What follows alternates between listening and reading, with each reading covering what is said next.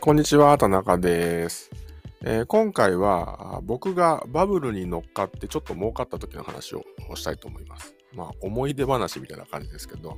あの、僕は結構、あの、インターネットビジネスみたいなことっていうのは、意外と、あの、経験は多少あったりとかして、一番最初に、その、バブル的な感じで軽く儲かったっていうのは、もう、もう十何年も前ですけど、あの、ブログアフィリエイトみたいなやつですね。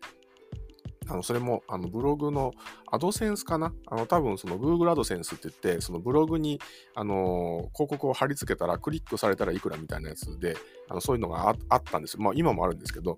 で、そういうのがあって、で、僕は一番最初にやったのが、2010、2010年じゃない、2006年ぐらいか。結構昔で、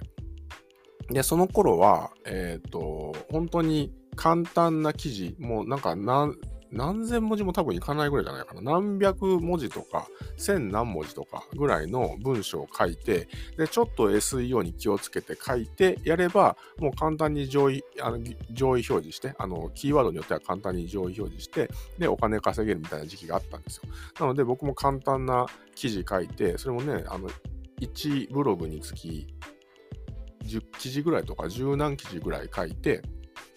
で、それで上位表示させて、で、なんか月に何万とか何十万とか稼げてるっていう時期があったんですよ。で、まあ、あバブルなだけあっても、長くは続かなかったんですけど、何ヶ月とかぐらいかな。あ続いて、もう、あの、上位表示しなくなってきたんで、あの僕はその時に、あの、あんまりその文章書くの好きでもなかったですし、アフィリエイトにすごい興味があったっていうわけでもないので、あの、モチベーションが湧かずにそこからこうね、あの、難しくなっていても試行錯誤してなんとかっていうふうにはならなかったんですけど、あの、そんなことがありました。好きなことじゃないし、やりたいことでもないんで、モチベーションというか粘りが、粘ってこう試行錯誤するみたいなことができなかったんですよね。なんで、あの、あんまりゴリゴリ頑張ろうという感じにならなかったんで、それで終わっちゃったんですけど、で、それ以外にも、あの、YouTube っていうのも、もう僕が一番最初に YouTube 立ち上げたのって2010年ぐらいなので、最初のチャンネルはもうちょっと前かもしれないですけど、あの、2010年ぐらいにはもう YouTube やってて、で、その頃はね、多分まだ YouTube って収益化してなかったんですよ。動画上げるだけで、広告でそれで、あの広告収入入ってくるみたいなことはまだ、確か制度としてはなかったはずで、で、その時に立ち上げたチャンネルがたまたま、あの再生回数伸びてて、で、あの、あの YouTube が収益化されたらしいよみたいな話を聞いて、へえと思って広告つけてみたら、もうそれで何万とか稼げるようになったってことがありました。でまあ、たまたまバブルに乗っかってという感じですよね。で、それは結構何年か続いて、えー、何年か続いて収益はあったんですけど、ただ、あだからといって、あ、これは儲かりそうだからどんどん動画作ろうっていうふうにはあんまなんなかったんですね。動画作るのすごい好きっていうわけでもなかったしっていうところで。だからもうこれで儲かるからどんどん動画作って稼いでっていうにはならないうちにもうバブルは終わってもう収益もなくなってっていう感じになったんですけど。あとはサイトアフィリも一時期やってて、それはもう、あの、ウェブデザインを勉強してるときに、SEO 対策の勉強がてらちょっとやってみたっていう感じですけど、それでもまあ何万とかは稼げてっていう感じでした。でもその時も、もうこれでね、1サイト何万稼何万稼げたから、これ、この容量で2サイト、3サイト作ったら何十万ってなるぞっていう風になんなかったんですよね。まあ、あの、記事書くのめんどくさいなっていうのが勝ってしまって、いまいちこうやらなかったんですけど、っていう風な経験があって。で、振り返ってみると、僕がそのバブルに乗っかって、その時のその市場に早く参入したからやってる人が少なくて儲かったみたいなことって、あの、一番最初は多分ね、インターネットビジネスとかじゃなくて、新卒でデザイナーになった頃なんですよ。なので、えっ、ー、と、まあ、20代前半ぐらいですよね。の時は、僕はちょうどその、まあ、この話も結構ね、あの、別の場面でも話はしてるんですけど、あの、僕が新人デザイナーとしてデビューし始めた頃っていうのは、駆け出しの頃っていうのは、あの、デザイン業界が、えっ、ー、と、なんだろうな、手作業から Mac での制作、パソコンで制作するのに移行する過渡期だったんですよ。当時はまだ Web デザインなんかもうなかったですので、あの印刷系のデザインですけど、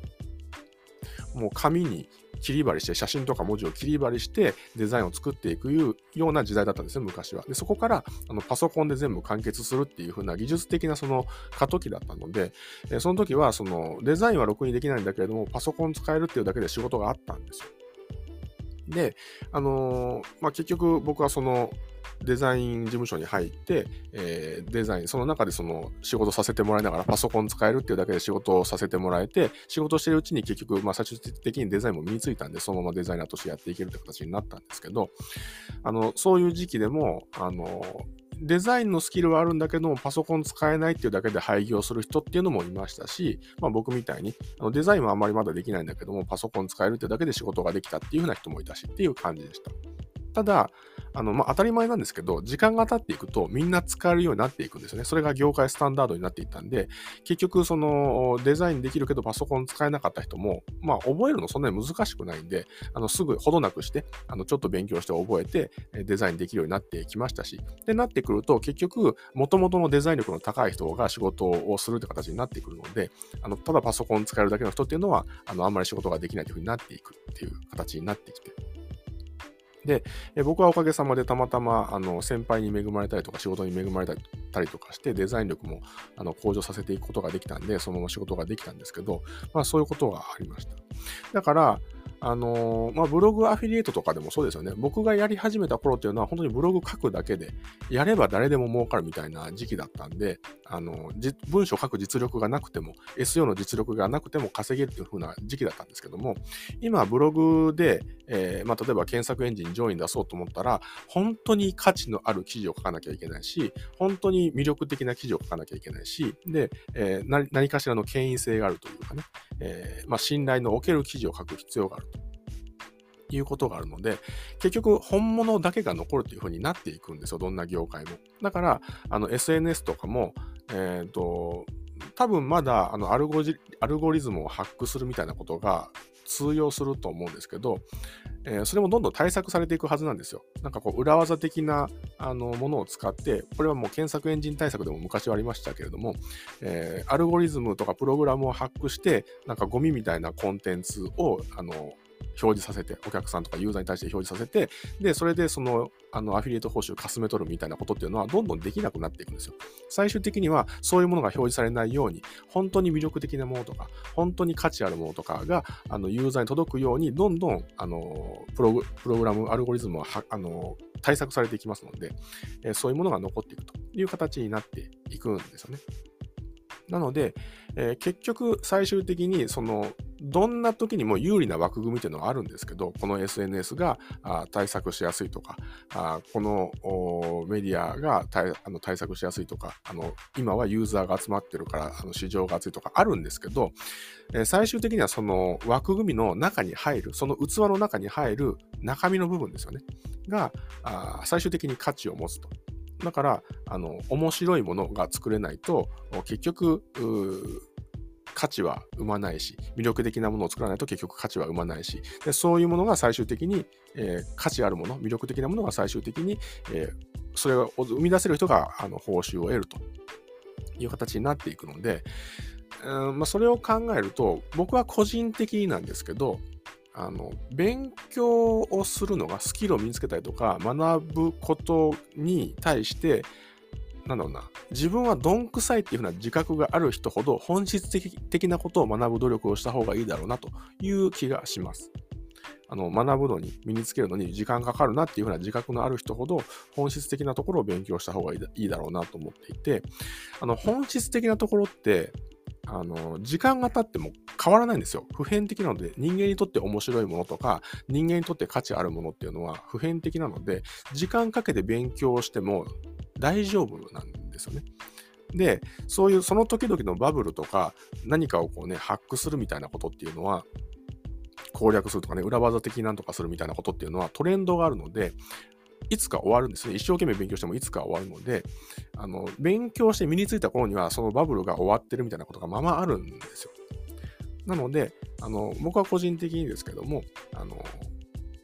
どういうものが価値、人間にとって価値があるのかとか、魅力的なのかみたいなこと、本質的なところを勉強していって、それが培われていった時に、たまたまバブルにぶち当たることができたら跳ねることができるっていうふうに思うので、